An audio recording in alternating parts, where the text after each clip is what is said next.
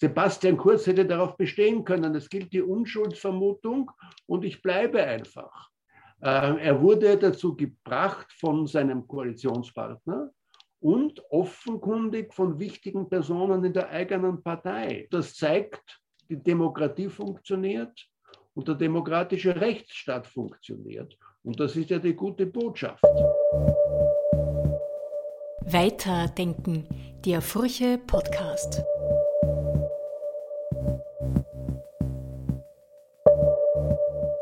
Herzlich willkommen zu einer weiteren Folge Weiterdenken, dem Furche Podcast. Der demokratische Rechtsstaat wirkt auch in der Regierungskrise, sagt der Politikwissenschaftler Anton Pelinka. Ursprünglich als Gespräch zum 80. Geburtstag geplant, hat Wolfgang Macheich mit dem ehemaligen Furche-Redakteur gesprochen und ihn um eine Einordnung der aktuellen Ereignisse rund um den Rücktritt von Sebastian Kurz in die Geschichte der Zweiten Republik gebeten. Das Gespräch fand als Videokonferenz statt, daher leider nicht in gewohnter Audioqualität. Weil inhaltlich aber nicht weniger spannend, wollten wir euch das Gespräch mit Anton Pelinka aber nicht vorenthalten. Und weil einen die Technik manchmal mehr als einen Streich spielt, darf ich direkt mit der ersten Frage einsteigen, bevor Wolfgang Machreich übernimmt. Herr Professor Pelinka, wie erleben Sie die aktuell politisch hochinteressanten Zeiten? Als die Ära Kurz 2017 begonnen hat, hat mich jemand gefragt, was ich dazu sage. Und ich sage, das Ende wird schrecklich sein. Und da wurde nachgefragt, für die Republik, ich sage nein, die Demokratische Republik hält die Ära Kurz spielend aus. Aber die Ära Kurz, ähm, wie immer jetzt, das sich noch durchzieht, weiterzieht, äh, das ist der Anfang vom Ende. Ähm, wie schnell es gehen wird, wird man sehen. Die strafrechtliche Seite ist das eine, aber nun ist doch auch durchgedrungen, dass man das nicht auf eine strafrechtliche Unschuldsvermutung reduzieren kann. Und das hat auch weite Teile der ÖVP erreicht und wurde entsprechend umgesetzt. Sie sagen, der Bundespräsident hat gestern gesagt, die Regierungskrise ist vorbei. Stimmt das jetzt für die, für die Regierung einmal? Also es ist, hat sich wieder stabilisiert? Oder würden Sie sagen, nein, es ist nur ein, ein weiter Schwelen dieses Feuers innerhalb der Koalition? Formal hat natürlich der Bundespräsident recht. Ähm, der Bundeskanzler ist zurückgetreten, auch wenn manche das so darstellen, als wäre er nur zur Seite getreten. Der Bundespräsident äh, wird einen neuen Bundeskanzler bestellen und angeloben. Der Koalitionspartner, die Grünen, sind damit voll einverstanden. Das heißt, es wird eine funktionsfähige Regierung geben. Die Situation der letzten Tage, dass der kleinere Koalitionspartner erklärt hat, er weigere sich äh, äh, mit dem früheren Bundeskanzler zusammenzuarbeiten, ist vorbei. Das ist die eine Seite. Insofern hat der Bundespräsident vollkommen recht. Die andere Seite ist natürlich, äh, dass unklar ist, äh, wie die Loyalität, die doch ähm, weite Teile der ÖVP-Regierungsmannschaft, vermutlich auch der neue Bundeskanzler gegenüber dem nach wie vor ÖVP-Bundespartei Obmann haben, wie sich das auswirkt. Das wissen wir nicht.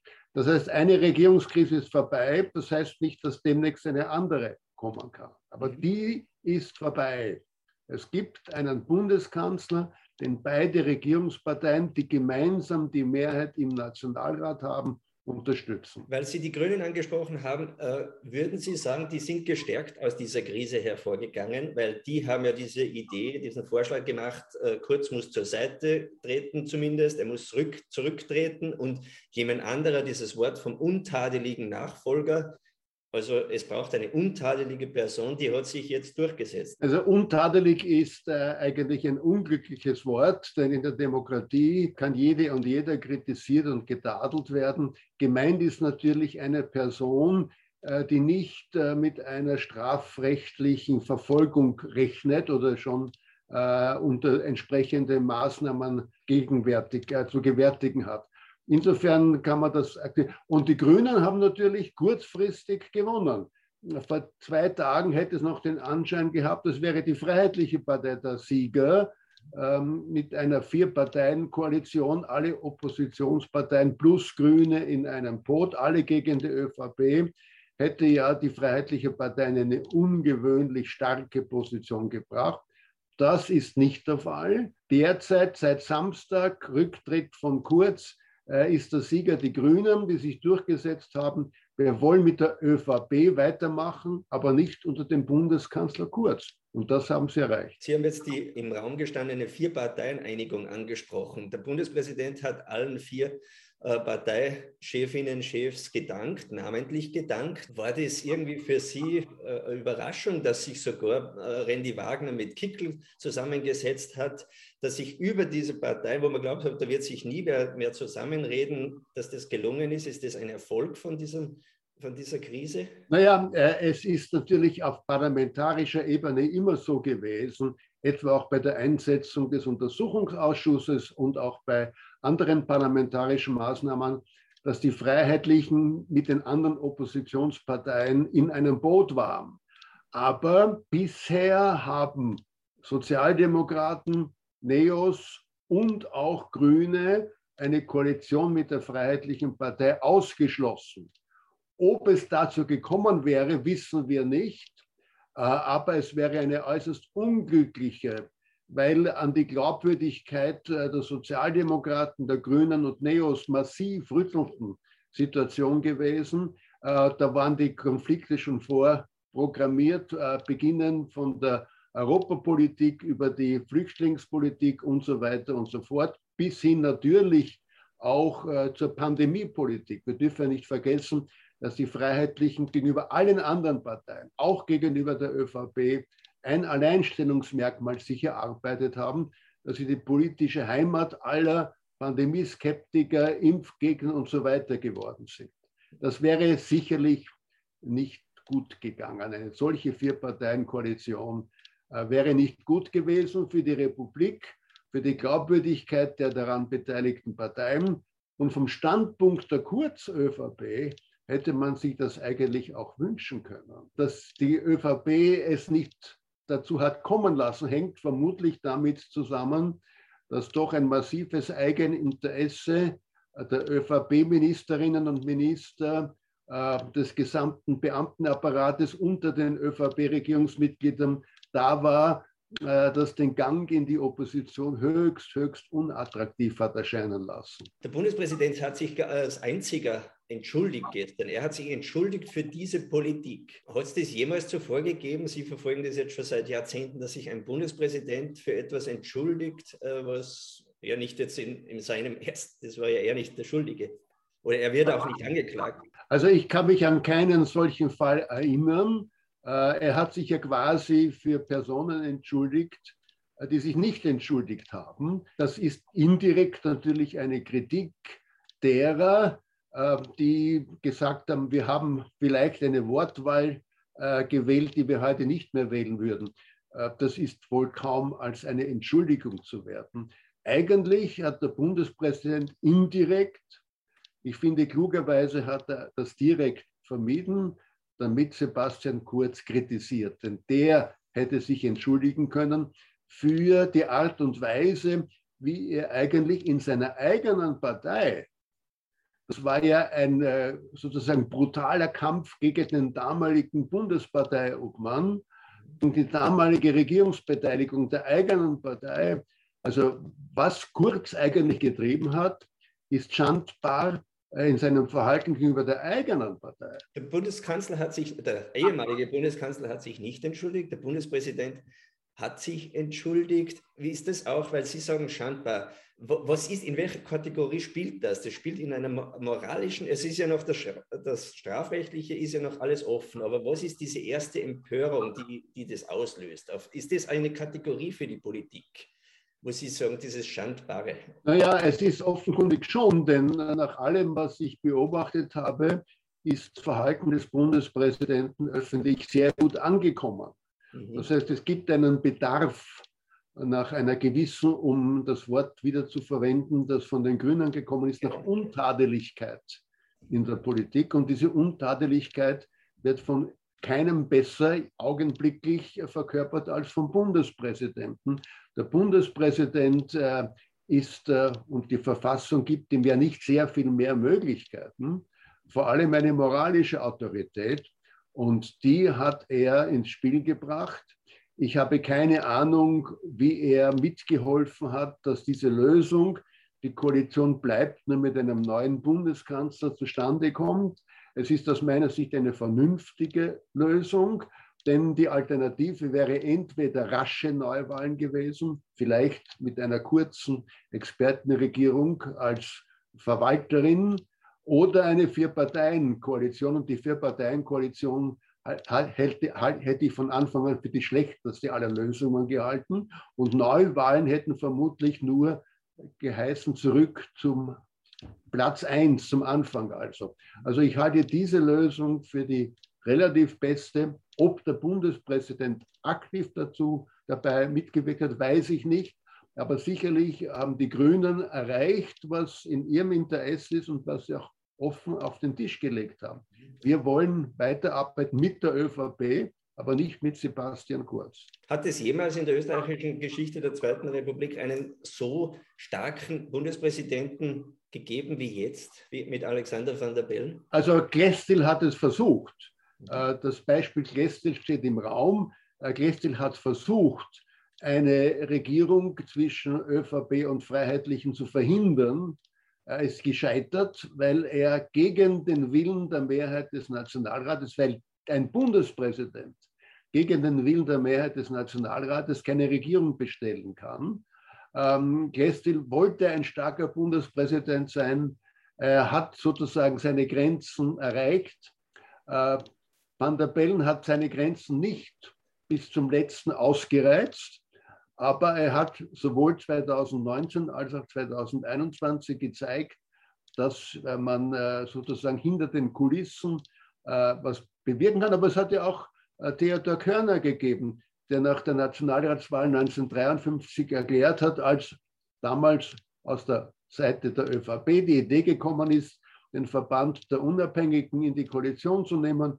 Und Körner hat erklärt, das würde ich nie äh, unterschreiben. Das würde, da würde ich keine solche Regierung bestellen. Also auch das war ein starker Bundespräsident. Und wir dürfen ja nicht vergessen, dass es gar nicht so selbstverständlich war, äh, dass Franz Jonas eine ÖVP-Alleinregierung bestellt hat. Mhm. Er hätte auch darauf bestehen können, dass die Große Koalition fortgesetzt wird. Die Sozialdemokratie unter Bittermann war ja dazu zunächst auch noch bereit. Ja. Die ÖVP war nicht bereit. Also es hat mehrere Versuche gegeben. Am eindrucksvollsten Thomas Gestil.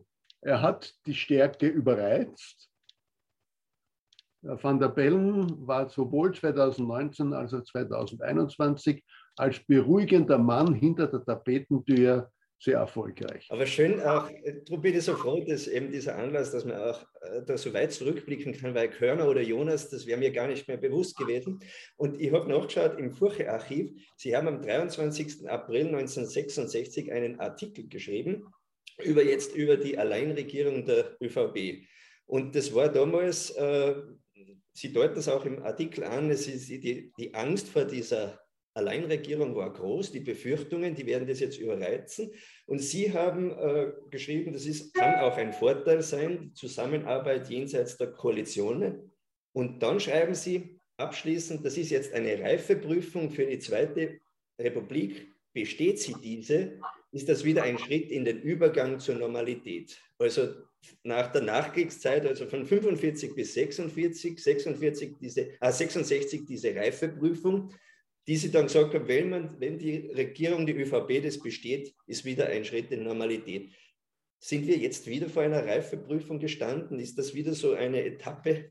Ich würde sagen, 66 war wirklich die Reifeprüfung, denn wir dürfen nicht vergessen, dass die Zweite Republik 21 äh, Jahre erfolgreich war auf der Grundlage der Gemeinsamkeit des gemeinsamen Regierens der Bürgerkriegsgegner vom Februar 1934.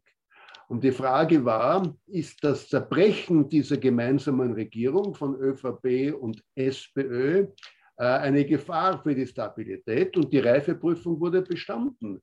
Nach der Alleinregierung der ÖVP kam die Alleinregierung der SPÖ, dann kam eine kleine Koalition, dann die große Koalition. Das heißt, das Offensein für alle Varianten äh, parlamentarischen demokratischen Regierens ist eine Reifeprüfung. Und ich würde sagen, 2021 war eigentlich keine Reifeprüfung mehr, sondern die vorhandene Reife wurde einfach bestätigt.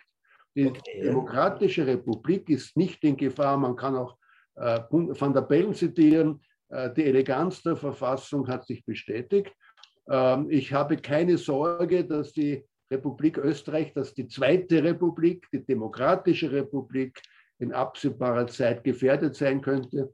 Langfristige Prognosen sind natürlich nie seriös möglich. Aber kurzfristig ist die aus meiner Sicht schon 1966 bestätigte Reife 2021 quasi selbstverständlich wieder bestätigt worden. Sie haben auch immer wieder auch in der Furche zum Thematik Dritte Republik äh, geschrieben und ich habe das jetzt nochmal nachgelesen. Ihre, wenn ich es so zusammenfasse, Sie sagen, der entscheidende Unterschied zwischen der ersten und der zweiten Republik ist, dass man in der, in der zweiten Republik nicht mehr schwarz-weiß gesehen hat, sondern das Grau wurde die entscheidende Farbe. Und es kommt nicht auf die Verfassung an, sondern auf eine bestimmte politische Kultur, diese Kultur der Zweiten Republik.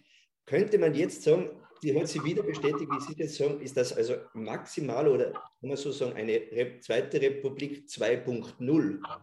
Also wir, diese Zweite Republik macht sie so quasi, wie es ein Update gibt bei Computerprogrammen etc. Man datet sich ab, aber es ist kein System, keine Systemveränderung. Äh, das ist äh, natürlich äh, genauso. Wir haben das Phänomen, dass die Verfassung, der Van der Bellen aus guten Gründen Eleganz bestätigt, ja auch die Verfassung war, die das Zerbrechen der Ersten Republik nicht verhindert hat.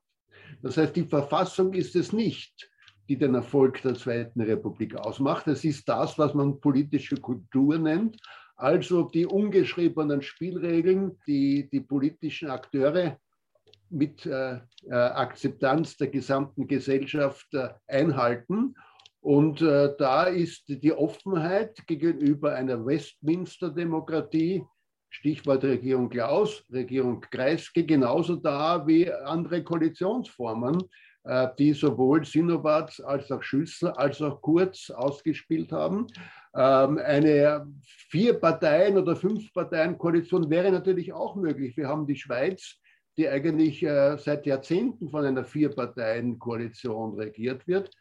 Das heißt, äh, die politische Kultur ist entscheidend. Und entscheidend ist eben auch, und das ist ähm, ein wichtiges Merkmal, dass die meisten Menschen heute sich nicht mehr fest in ein politisches Lager gebunden fühlen. Das ist eine Chance, aber auch eine mögliche Gefahr. Das hat den äh, Aufstieg des Sebastian Kurz äh, begründet, dass er über die Grenzen äh, der klassischen äh, Lagerbildung des politischen Katholizismus hinausgewirkt hat das hat auch übrigens Bruno Kreisky erfolgreich gespielt, der als einziger nicht nur mit einer absoluten Mehrheit von Mandaten, sondern auch mit einer absoluten Mehrheit von Stimmen regiert hat, die zum Teil auch natürlich von aktiven Katholiken gekommen sind. Eine Minderheit aktiver Katholiken hat die SPÖ unter Bruno Kreisky gewählt, übrigens trotz der Fristenlösung. Das heißt, es ist Bewegung da. Es ist nicht mehr da, was noch in der Ersten Republik und auch in den ersten zwei Jahrzehnten der Zweiten Republik da war, dass mit einer fast äh, automatischen Wahrscheinlichkeit äh, die Kinder die parteipolitische Präferenz der Eltern übernehmen. Die Vererbung politischer Loyalität findet nicht mehr statt. Und das ist auch eine Gefahr, denn man weiß ja nicht, ob das da populistische Demagogen das für sich nützen können. Da hat es ja Versuche gegeben, ich möchte jetzt keine Namen nennen, aber mir würden einige einfallen dazu. Und das hat die Zweite Republik auch ausgehalten. Wir dürfen ja nicht vergessen, dass es noch nicht allzu lange her ist, dass viele in Österreich geglaubt haben, dass Frank Stronach ein guter Bundeskanzler wäre. Wer kann sich heute noch an Frank Stronach erinnern? Ich war auch gelassen äh, gegenüber seinem Versuch, Bundeskanzler zu werden. Ähm, äh, es geht eben nicht so einfach, dass man irgendwie glaubt, äh, dass äh, ein Konzern, der äh, kommerziell erfolgreich ist, einfach die Legitimation geben kann, äh, hierzu auch demokratisch legitim zu regieren. Also, aber das kann kommen und gehen. Und ich bin, ich bin nicht sicher, ob es nicht vielleicht einmal Ich befürchte, dass es vielleicht einmal erfolgreiche Versuche von Menschen la Frank Stronach geben kann. Nicht, dass ich Frank Stronach ähm, für einen Antidemokraten halte, aber ähm, sein Auftreten war von einer eigenartigen, dilettantischen Verhaltensweise, die gezeigt hat, er versteht nicht, was Politik ist, er versteht nicht, was Demokratie ist. Er mag vielleicht Autoteile gut verkaufen können, aber das, damit kann er vielleicht auch sagen, ein erfolgreicher Geschäftsmann hat den Vorteil, dass er nicht korrupt ist, weil er ohnehin schon reich genug ist. Das war ja eines der Argumente. Ähm, das hat auch ein gewisser Donald Trump versucht zu spielen, phasenweise erfolgreicher als Frank Stronach. Aber Demokratie äh, setzt voraus auch eine Kenntnis und einen Respekt vom Anderssein. Der Respekt vom Anderssein, das ist ganz wichtig, vom Anderssein im politischen Denken, vom Anderssein in der persönlichen Lebensführung, vom Anderssein auch was ethnische Herkunft, auch was religiöse Verhaltensformen betrifft. Der Respekt vom Anderssein, das ist ganz wichtig. Und ich hoffe, dass wir trotz der Defizite, die wir derzeit haben, ich halte es für eines der großen Defizite in Österreich, dass ungefähr eine Million Menschen legal in dem Land wählen, äh, leben und nicht wählen dürfen. Das ist ein großes Defizit und äh, die, das hat die Zweite Republik bisher versäumt und auch die Republik 2.0 versäumt, dass man den Zugang zur Staatsbürgerschaft, damit den Zugang zur demokratischen Mitbestimmung nicht erleichtert hat. Äh, es gibt äh, aus meiner Sicht sehr gut eine Propaganda, lasst euch impfen. Warum gibt es keine Aktion, erwerbt die österreichische Staatsbürgerschaft, die, die ja legal in dem Land lebt. Die Aussage von Frau Edstadler, äh, die Staatsbürgerschaft muss man sich verdienen, können alle die Kraft Geburt die Staatsbürgerschaft erworben haben, doch nicht ernst nehmen. Sie haben von der Eleganz, oder der Bundespräsident von der Eleganz der Verfassung, Sie sagen jetzt auch, äh, Politik muss man lernen, muss man können. Das ist auch ein, ein, Geschäft, würden Sie jetzt auch, oder eine Profession. Äh, bei dieser Krise auch sagen, es hängt ja auch von den Personen immer ab. So Übergänge. Entgegen diesem, dieser Schelte gegen der Politikerkaste, jetzt kann man sagen, zweimal nach Ibiza und jetzt hat das politische Personal sich da wieder uns gut, das Schiff Republik wieder gut weitergebracht. Jammern wir zu viel und unsere Politikerinnen, großes I, sind, eh, sind eigentlich nicht so schlecht. Ich glaube auch, dass es, äh, wir haben gesehen, äh, Ibiza äh, hat äh, dazu geführt, dass korruptes oder für Korruption einladendes Verhalten bestraft wird. Und äh, nicht dasselbe, aber nicht so ganz anderes erleben wir auch jetzt heute. Der demokratische Rechtsstaat äh, wirkt. Und es gibt politisches Personal, das entsprechend reagiert. Sebastian Kurz hätte darauf bestehen können, es gilt die Unschuldsvermutung und ich bleibe einfach. Äh, er wurde dazu gebracht von seinem Koalitionspartner und offenkundig von wichtigen Personen in der eigenen Partei. Äh, und das zeigt, die Demokratie funktioniert und der demokratische Rechtsstaat funktioniert. Und das ist ja die gute Botschaft. Mhm. Äh, wir haben keinen Grund, in irgendeiner Form zu befürchten, äh, dass ähm, ungarische oder polnische Verhältnisse eintreten, die an den Rand und gelegentlich über den Rand der liberalen Demokratie hinausgehen. Wir sind in Österreich glücklicherweise, äh, wie auch sonst wo, in den meisten Staaten EU-Europas, ähm, in einer stabilen Demokratie. Da ändern sich die Mehrheiten, da wird politisches Personal ausgetauscht. Da gibt es faire und freie Wahlen. Und äh, viele sind enttäuscht, wenn sie Wahlen verlieren, verständlicherweise.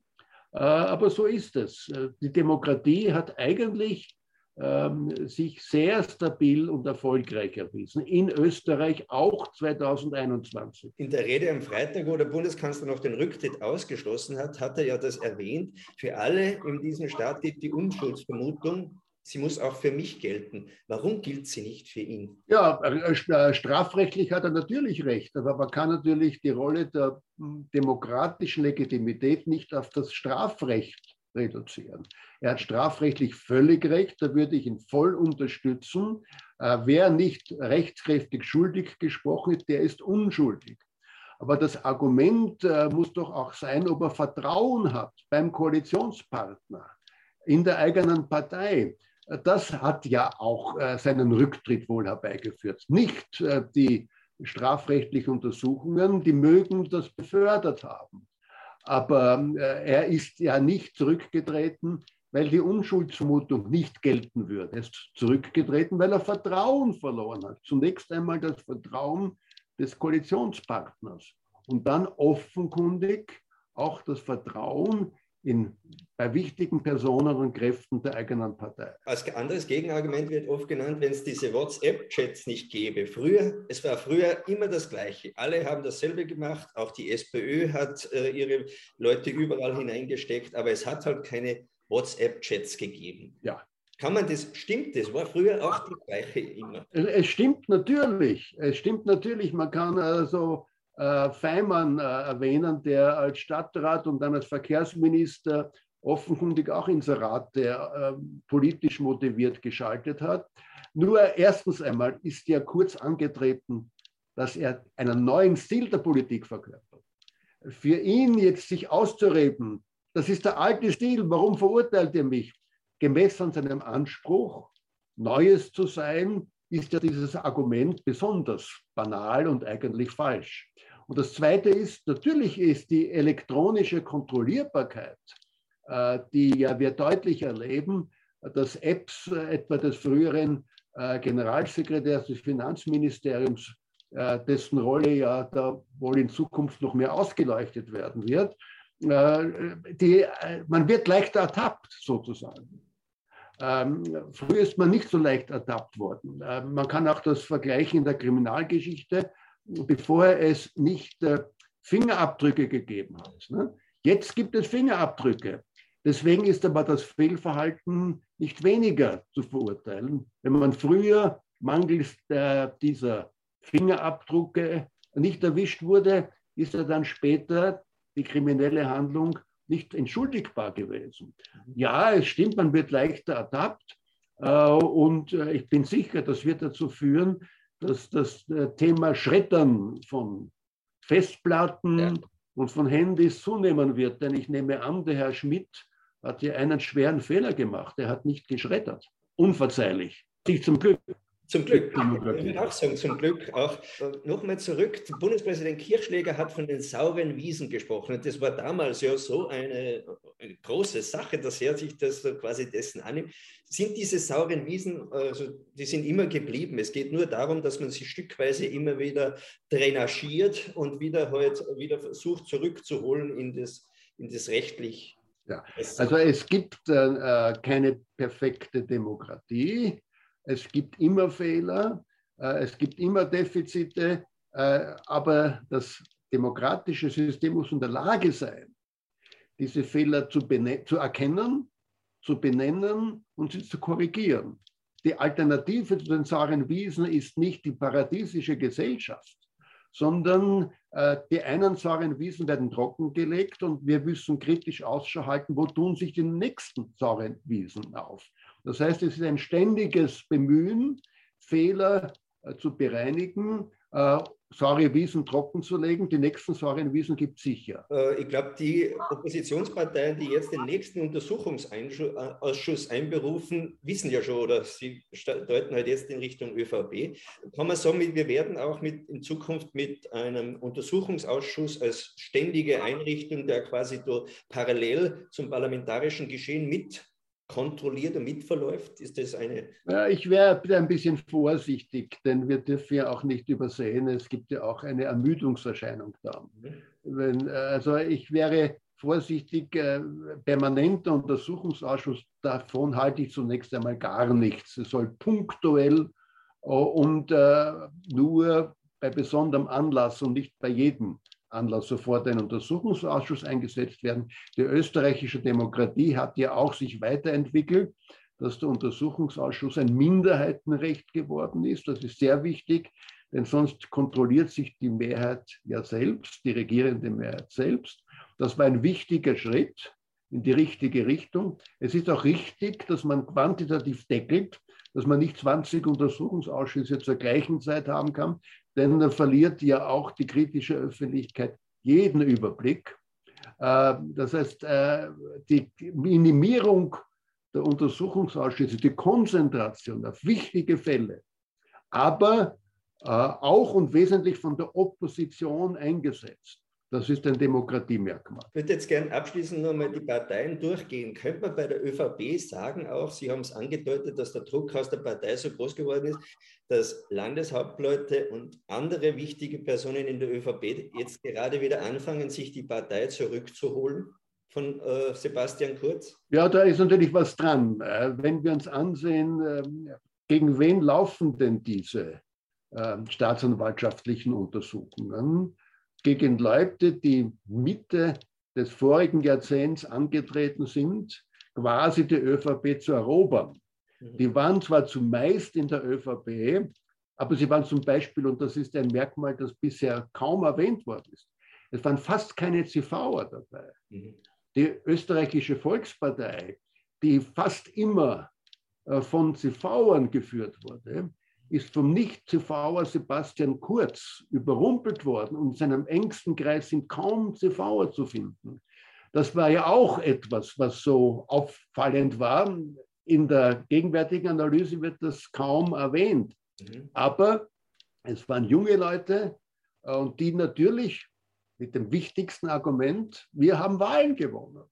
Mhm. Das äh, Argument des Wahlerfolges hat die Verstörungen, die latente Kritik der alten ÖVP quasi zunächst einmal mundtot gemacht. Wer Wahlen gewinnen kann, kann sich offenkundig sehr, sehr viel erlauben. Mhm. Wenn aber äh, die, und da hat es schon Anzeichen gegeben, die Zustimmung zurückgeht, wenn die, der Verlust der Regierungsfähigkeit droht, äh, insofern war die äh, Idee einer Vier-Parteien-Koalition, von der ich inhaltlich überhaupt nichts halte, aber eine Drohgebärde, äh, das wollte man nicht. Und man wird sehen, äh, ob äh, diese quasi alte ÖVP jetzt ohne den Bundeskanzler, der ja 2017 und 2019 aus der Sicht der Post-Klaus-ÖVP ähm, erstmalige Wahlerfolge eingefahren hat. Wobei wir auch sagen müssen, die ÖVP unter Fiegel und Raab und unter Klaus war erfolgreicher gemessen an Stimmen als die ÖVP äh, unter Kurz. Aber die SPÖ war auch äh, früher viel erfolgreicher als heute. Das heißt, ein generelles Phänomen. Aber wird die neue ÖVP zurücksinken zu einer 20, 25 Prozent Partei? Kann sein. Äh, wird dann der Stern des Sebastian Kurz wieder aufgehen? Das hängt zum Beispiel sehr stark von den strafrechtlichen Untersuchungen ab. Das ist die große Unbekannte, wie das weitergehen wird. Und ähm, es ist logisch und äh, äh, unvermeidlich, dass Sebastian Kurz, der ja jetzt als Nationalratsabgeordneter wieder Immunität genießt, schon erklärt hat, er wird selbst dafür plädieren, dass der Nationalrat ihn freistellt, das heißt möglich macht, dass gegen ihn strafrechtlich untersucht wird. Was da rauskommt, wer hätte sich gedacht, dass äh, Mitterlehner quasi rehabilitiert wird? Ne? Das sind alles Dinge, die wissen wir nicht. Die große Unbekannte für eine mögliche Renaissance von Sebastian Kurz ist die Staatsanwaltschaft und die Ergebnisse, die sie zutage bringen wird. Sie haben das erwähnt, dass sich da vor äh, einigen Jahren eine Gruppe junger Männer zusammengetan hat und gesagt hat, wir, äh, zuerst holen wir uns die Partei und dann das Land. Aus Ihrer Sicht als Politikwissenschaftlers, hätten Sie das gedacht, dass das so geht, dass man äh, in einer gemütlichen Runde da einen Plan macht und man geht diesen Plan dann Punkt für Punkt durch und am Ende hat man das Kanzleramt. Ist das, äh, das klingt so nach, nach Film oder? Also ich hätte mir das, äh, ich glaube 2011, als Sebastian Kurz mit 24 Jahren Staatssekretär wurde, nachdem er eigentlich mitverantwortlich war für eine schwere Wahlniederlage der ÖVP in Wien, hätte ich das nicht gedacht. Aber rückblickend äh, spielt hier hinein, dass es eben einen äußerst beweglichen politischen Markt gibt und äh, neue Signale, neue Gesichter, äh, in Verbindung mit einer beinharten Taktik. Ich sehe bei Sebastian Kurzer keine Strategie, ich sehe Taktik. Hervorragende Taktik, rückblickend gesehen. Nur es ist immer unklar geblieben, was will er eigentlich mit seiner Regierungsmacht anfangen. Äh, Leute früher haben dafür gesorgt, äh, Josef Klaus, Alois Mock, Erhard Busse, Heinrich Neisser, dass sie gleichsam auch intellektuell etwas von sich geben. Ich habe von Sebastian Kurz nichts wahrgenommen. Da war er auch wahrscheinlich zu vorsichtig. Wenn er irgendetwas quasi unter Anführungsstrichen ideologisches sagt, dann könnte man ihn daran festmachen. Es war ihm so, ich bin ein bisschen liberal, ich bin ein bisschen christlich sozusagen, ich bin ein bisschen konservativ. Das sind klassische, nichtssagende Lehrformeln. Sonst ist nichts gekommen. Und das ist für einen Mann, der unbestreitbar hohe Intelligenz hat, sehr aussagestark.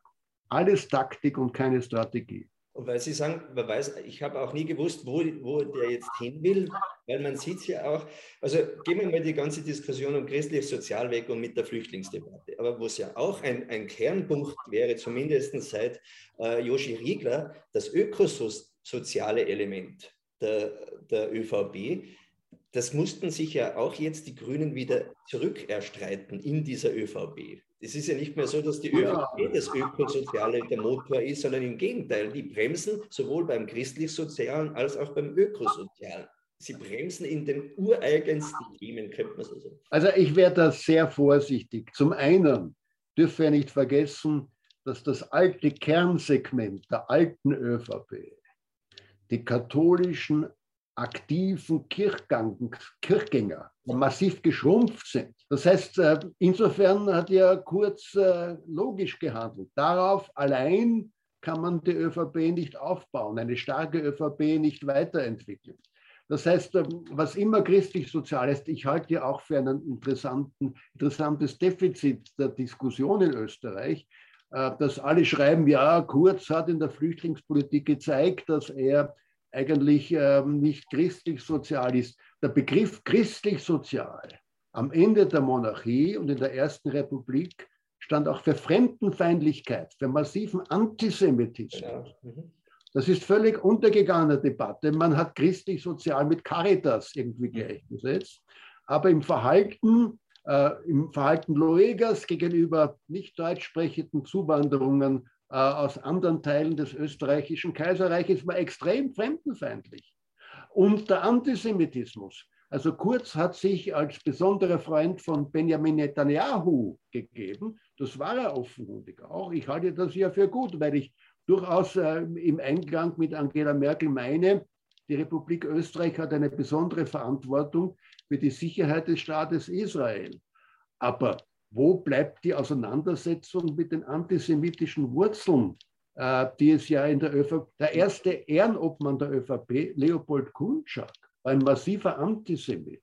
Mhm. Äh, auch noch nach 45 sind massiv antisemitische Äußerungen. Das sind die ähm, äh, eher äh, kleinkarierten, antisemitisch interpretierbaren Äußerungen von Adolf Scherf oder Karl Renner nichts dagegen.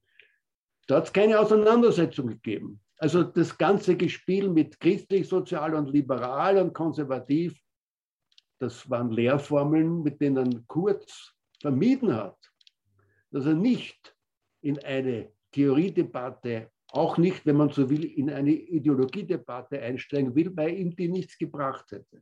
Würden Sie sagen, gibt es in Europa jetzt mit Bundeskanzler Schallenberg dass einer zum Beispiel in Luxemburg, der Außenminister, aufatmet und sagt, der ist mir, ich bin froh, dass Kurz zumindest in der zweiten, dritten Reihe jetzt äh, steht und äh, das, das Visegrad Österreich wird wieder ein bisschen mehr in Richtung Westeuropa tendieren. Ich persönlich würde sagen, ich hoffe es, aber ich weiß es noch nicht. Ähm, denn wir dürfen nicht vergessen, ähm, äh, bisher ist Sebastian Kurz weg. Alle, die äh, von der ÖVP nominiert, in der Regierung sitzen, mit Ausnahme des neuen Außenministers, äh, alle, die auch in den Ministerbüros sitzen, die an der Ära Kurz gigantisch gewachsen sind auf Kosten des Steuerzahlers, nicht, sind ja noch da. Äh, ich wäre vorsichtig mit Prognosen, aber es ist möglich. Es ist möglich, dass eine Regierung Schallenberg ähm, sich stärker an äh, den Benelux-Staaten, sich stärker an der deutsch-französischen Zusammenarbeit äh, und weniger an Warschau und Budapest orientiert. Und vielleicht wird auch äh, der Bundeskanzler Schallenberg, von dem ich annehme, dass er die grundsätzlich israelfreundliche Politik von Kurz fortsetzt. Vielleicht wird er auch die Größe haben, auch äh, beim ersten Israel-Besuch Ramallah zu besuchen. Es ist aufgefallen, dass Kurz der erste österreichische Bundeskanzler war, der seit dem Oslo-Abkommen nicht Ramallah besucht hat im Zusammenhang mit einem offiziellen Israel-Besuch. Das ist natürlich eine äh, Botschaft, die ganz klar ist. Auch Donald Trump hat nicht Ramallah besucht. Mhm. Das heißt, die Zwei-Staaten-Lösung, deren reale Umsetzbarkeit in absehbarer Zeit nicht gegeben ist, aber die Zwei-Staaten-Lösung als prinzipielles Ziel und damit verbunden ein Besuch bei der legitimen Behörde, äh, die ja einen guten Teil äh, der Westbank kontrolliert, das haben alle österreichischen Bundeskanzler, ich glaube, Brigitte Bierlein war nie offiziell in Israel, aber äh, Kern war in Ramallah, Feimann war in Ramallah, Gusenbauer war in Ramallah. Ja, das ist die Fortsetzung von Bruno Kreisky. Das war natürlich dieser. Ja, ja. Ich, bin, ich, bin, ich bin nicht unbedingt ein Bruno Kreisky-Fan, insbesondere was also seine Israel-Politik betrifft. Ähm, aber das Oslo Agreement, äh, äh, Österreich hat je, gerade, ich würde nicht die Neutralität bemühen, denn ich halte von der österreichischen Neutralität seit 1955, ähm, äh, also jedenfalls seit dem Ende der Sowjetunion nicht fehl als irgendwie einen konkreten Inhalt. Aber warum verstört man die legitime äh, Behörde von Ramallah, die Quasi-Regierung, die ja auch international grundsätzlich anerkannt ist äh, und auch ja von Israel nach wie vor als Gesprächspartner gesucht wird. Wir dürfen nicht vergessen, die Sicherheit Israels ist auch davon abhängig, dass es eine Kooperation mit der PLO in, der, in der Westbank gibt. Mhm. Sonst fällt alles an die Hamas. Das kann doch nicht im Interesse der Sicherheit Israels sein. Mhm. Das heißt, eine Differenzierung in der Nahostpolitik, und da habe ich es auch für einen schlechten Scherz gehalten, dass auf dem Bundeskanzleramt die israelische Flagge gehisst wurde, mit dem Argument, wir sind mit allen Opfern des Terrorismus äh, ähm, solidarisch. Wenn der nächste tschetschenische Terrorangriff in Moskau erfolgt, wird dann die russische Fahne auf dem Bundeskanzleramt gibt. Also eine Lächerlichkeit, die auch zeigt, aus meiner Sicht, äh, Mangel an Professionalität, für die übrigens auch der neue Bundeskanzler als Außenminister Mitverantwortung hat. Abschließend nochmal ganz kurz, äh, Pamela Rendi-Wagner äh, wir haben gesagt, die Grünen sind stärker, äh, sind aus dieser Krise, haben sich profilierten, profilieren können. Würde ich auch sagen, die SPÖ-Chefin hat sich auch profilieren können, ist irgendwo stabiler Faktor oder die Stabilität unterstützender Faktor gewesen. Stimmt das? Ich halte es für ein Glück für Pamela Rende-Wagner, dass sie erspart geblieben ist, ja. Kanzlerin einer Vier-Parteien-Koalition zu werden, wenn der Vizekanzler äh, Kickel heißt. Das hätte sie zerstört, das hätte die SPÖ zerrissen, die Grünen zerrissen. Das heißt, äh, das ist gut, auch für die SPÖ, dass das nicht passiert ist. Pamela Rende-Wagner ist bisher von der eigenen Partei eigentlich äh, massiv behindert worden. Sie hätte vielleicht äh, den gordischen Knoten äh, energischer durchschlagen sollen, aber der gordische Knoten war von den, von den alten Männern in der eigenen Partei ja. errichtet. Äh, das steht noch aus. Ähm, es ist halt sozusagen äh, auf Dauer keine Strategie zu sagen, ich bin Bundesparteivorsitzende, weil kein starker Mann bereit ist, mich zu ersetzen. Das ist auf die Dauer natürlich zu wenig. Herbert Kickl, hat der in dieser Situation, hat der davon profitieren können? Na, er hätte profitiert, wenn es zu dieser Vier-Parteien-Koalition ge gekommen wäre. Ähm, er muss sehr enttäuscht sein, dass er dazu nicht kommt, denn er ist wieder nicht gebraucht. Ähm, er wäre voll ins Spiel gekommen, nachdem er etwa auch durch seine Pandemiepolitik ja völlig aus dem Spiel war ähm, unabhängig von seiner Europapolitik ähm, äh, getrennt hat ihn von allen anderen Parteien, beiden Regierungsparteien, beiden anderen Oppositionsparteien, seine unsägliche und völlig unakzeptable Pandemiepolitik. Wenn er trotzdem ins Spiel gekommen wäre, in einer Vier-Parteien-Lösung, äh, wäre das für ihn ein großer Erfolg gewesen. Der Erfolg ist ihm verwehrt geblieben. Und insofern ist das Nichtgelingen einer Vier-Parteien-Allianz eine Niederlage für Kickel.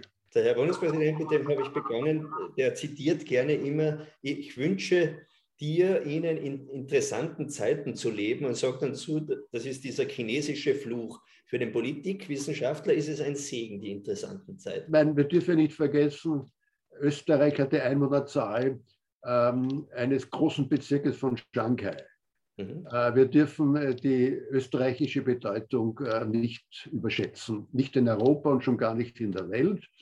Es ist natürlich für Europa wichtiger, die deutsche Regierungsbildung, es ist für Europa wichtiger, die Wahl des nächsten französischen Staatspräsidenten. Es ist für Europa vor allem wichtig, ob die Vertiefung Europas weiter voranschreitet. Die ist stecken geblieben.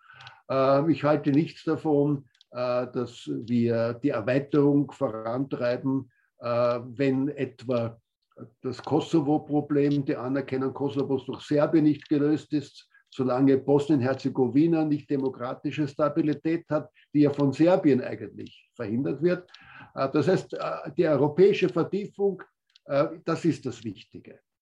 Und Österreich ist da ein kleiner Bestandteil. Unruhe in Österreich, da gibt es bei, bei Erich Kästner in seinem Roman Fabian, der in der letzten Phase der Weimarer Republik geschrieben wurde, ein Beispiel äh, einer Zeitungsredaktion, äh, die haben immer, wenn ihnen ein paar Zeilen fehlen, einen Stehsatz. Blutige Unruhen in Kalkutta. äh, niemand konnte überprüfen, was das heißt, aber es hat immer gepasst, um zwei Zeilen zu füllen. Mhm. Ähm, äh, ja, äh, es ist, ähm, äh, ich nehme an, würden die Menschen in der Welt einen europäischen Staat wählen, in dem sie leben wollten, würden die meisten die Schweiz sagen. Österreich kommt wahrscheinlich bald danach. Ja. Und ein Teil ist, äh, ist so wenig Aufregung. Und ich verwende gern auch im Unterricht das Beispiel der Åland-Inseln, die Inselgruppe zwischen Finnland und Schweden, über die niemand spricht. Alle sprechen oder haben gesprochen oder werden hoffentlich widersprechen vom Erfolgsbeispiel Südtirol, das seit bald 100 Jahren äh, die Ålandinseln, die zu Finnland gehören, aber eine schwedisch sprechende Mehrheit haben, hohe Autonomie genießen. Ein wunderbares Beispiel ist, wie man ethnische Diversität äh, äh, akzeptiert und Konflikte entlang der Sprachgrenze vermeidet. Über die redet niemand, weil es der Erfolg ist. Über die Schweiz ist man glücklich, man will in der Schweiz leben, weil sie eigentlich, nachdem sie endlich auch das Frauenstimmrecht eingeführt haben, weil nichts los ist. Also Sie würden Österreich wünschen, dass wir einfach nicht, wieder in, nicht so schnell wieder in den Schlagzeilen sind, in den internationalen. Das ist ein gutes Zeichen. Es ist für das Land selbst ein gutes Zeichen. Ja. Es ist für das Land selbst äh, kein gutes Zeichen, dass man jetzt äh, in dem Ausmaß ähm, zunehmend kritisch, nachdem sozusagen auch für die deutschen Medien, die ja zum Teil in Sebastian Kurz einen ähm, Heilsbringer gesehen haben. Mhm. Manche deutsche Medien. Genauso wie sie vor 20 Jahren in Grasser, also Grasser war eine Zeit lang dieses positive Image äh, von Österreich in deutschen Medien. Das ist abgeblättert. Ist das gut für Österreich? Ähm, wir halten es aus, aber es zeigt natürlich, ähm, dass Österreich äh, äh, eine Krise durchlebt hat, erfolgreich durchlebt hat. Aber äh, so dramatisch ist alles nicht gewesen. Da stimme ich auch von der Bellen zu. Eine Regierungskrise ist in einer Demokratie die große Normalität. Ähm, so what? So what. Ich war schon so what. Alles Gute, Herr Professor, zum Geburtstag. Und Dankeschön. Vielen Dank, dass auch dass Sie mir für die Furche so. Ich habe jetzt gesehen, wie viel Sie eigentlich auch in den letzten Jahrzehnten immer wieder geschrieben haben. Sehr super. Und Gerne. Dank. Zwei Jahre Furche, 1966 genau. und 67 hat mich sehr geprägt. Weiterdenken, der Furche Podcast.